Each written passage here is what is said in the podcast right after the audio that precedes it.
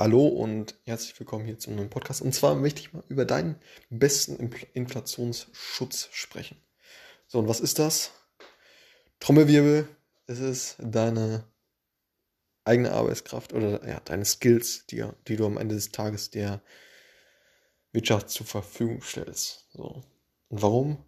Ja, weil natürlich muss man das äh, vernünftig verhandeln und so weiter. Ne? Aber äh, am Ende des Tages wird das Ganze weitergegeben.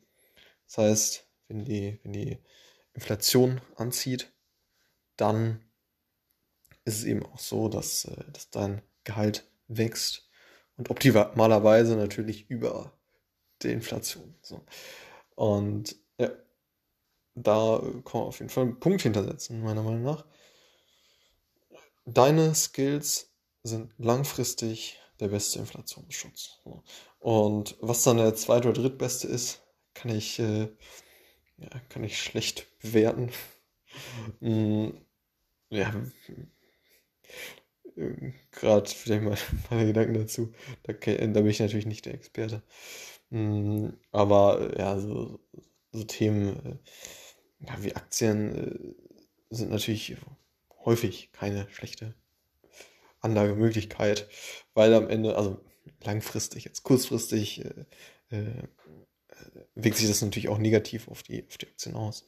Aber langfristig ist auf jeden Fall, ja, eben dadurch, dass die, dass die Unternehmen auch ihre Preise äh, an, anziehen und so weiter, dass das alles weitergeben wird und ja, auf jeden Fall nicht schlecht. Ähm, kurzfristig vielleicht so Themen wie, wie Gold äh, oder ja, Sachwerte im Allgemeinen, ne?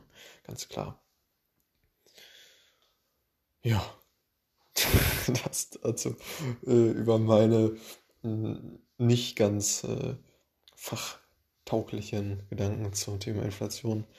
Mm, ja, also bester Inflationsschutz auf jeden Fall deine Skills, deine Arbeitskraft.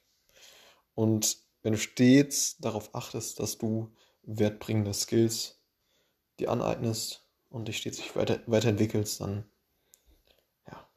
hast du den besten Inflationsschutz. Alles klar. Bis zum nächsten Mal. Ciao.